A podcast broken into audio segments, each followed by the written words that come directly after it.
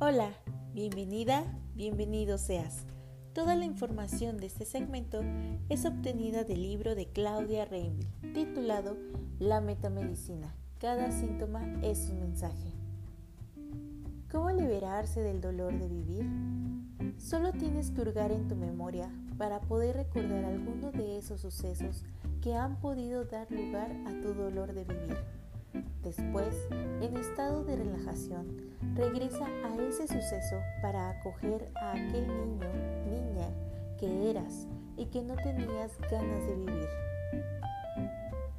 Puedes seguir este procedimiento. Primero, encuentra el suceso que ha podido originar tu dolor de vivir. Comienza por aquel que puedas encontrar, incluso si se remonta a tu infancia. 2. Revive ese suceso en un estado de relajación. Haz lo que en aquel momento no hiciste o di lo que no dijiste, de manera que dejes de experimentar la emoción y la conclusión a la que llegaste en el pasado. Intenta extraer una nueva conclusión positiva que sea favorable para ti. Tercero, acógete a ti mismo en el momento en que te sentiste abandonada. No reprimas más tu tristeza ni tu llanto, no te escondas más para llorar. Cuarto, quítate la máscara que oculta tu sufrimiento.